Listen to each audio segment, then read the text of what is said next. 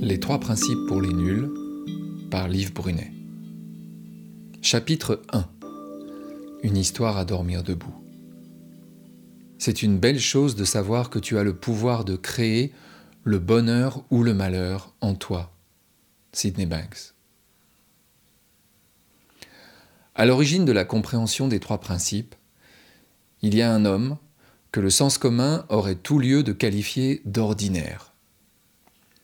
Rien ne semblait le prédestiner à faire l'expérience extraordinaire qui fut la sienne, et qui allait radicalement changer sa vie et la vie d'un nombre aujourd'hui incalculable d'individus. Sidney Banks naît en Écosse le 25 janvier 1931.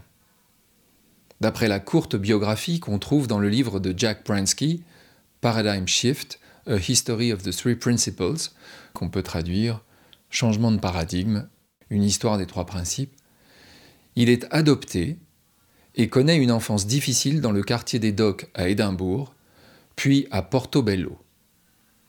Il quitte l'école après la cinquième. Il rencontre sa première femme, Barbara, dont la famille est établie en Colombie-Britannique sur la côte ouest du Canada. Le couple décide de s'y installer en 1957.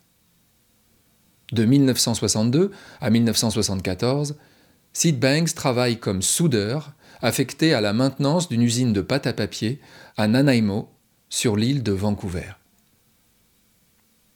Sidney et Barbara ont des problèmes de couple, qui les amènent à fréquenter un de ces groupes de sensibilisation, ou groupes de conscience, awareness group en anglais, qui fleurissent à l'époque dans le sillage de la contre-culture des années 60.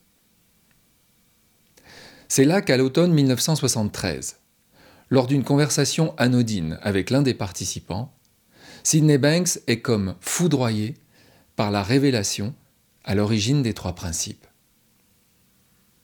L'histoire est fascinante dans sa trivialité et mérite d'être racontée in extenso. Voilà comment Elsie Spittle, une amie proche du couple Banks à l'époque, rapporte le témoignage de Sidney dans The Genesis of the Three Principles, Reflections on the Life and Discoveries of Sidney Banks. Je vous montre ce livre ici. On peut traduire ça facilement par La jeunesse des trois principes, réflexion sur la vie et les découvertes de Sidney Banks. Nous prenions une tasse de café avec un jeune couple qui était là parce qu'il avait des problèmes aussi, et le mari était psychothérapeute.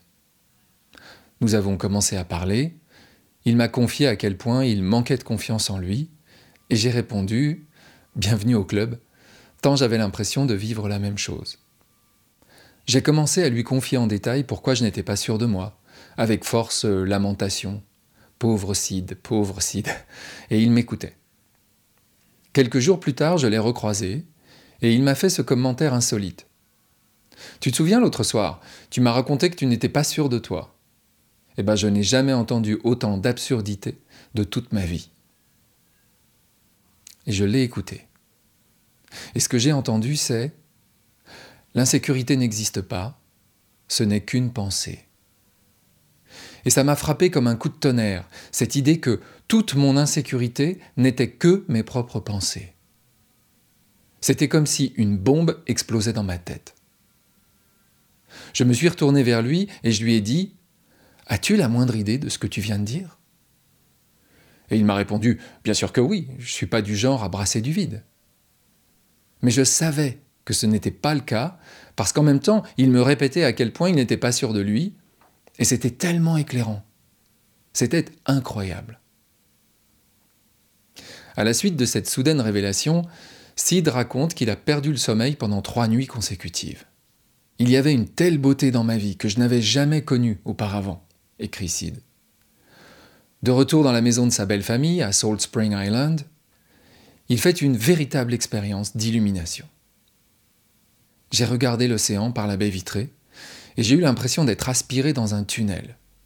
Et tout d'un coup, je me suis mis à vibrionner. Il y avait une lumière blanche tout autour de moi, et cette vibration, et j'étais au milieu de cette lumière. Personne ne pouvait la voir, il n'y avait que moi. Et c'était comme si j'étais captif de cette lumière blanche. Et c'était juste vibration, vibration, vibration. Et juste là, à ce moment-là, j'ai réalisé le vrai sens du mot Dieu et j'ai commencé à pleurer. Il se retourne vers sa femme et lui prédit qu'ils vont voyager dans le monde entier, changer la psychologie et la psychiatrie et guérir des millions de personnes.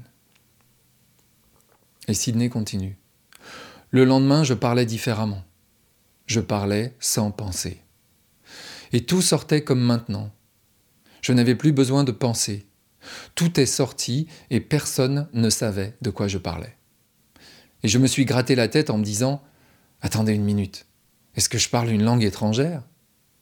Je me contente de parler et tout le monde s'exclame Waouh Je suis retourné au travail deux jours plus tard et quand j'ai commencé à parler, personne ne savait de quoi je parlais.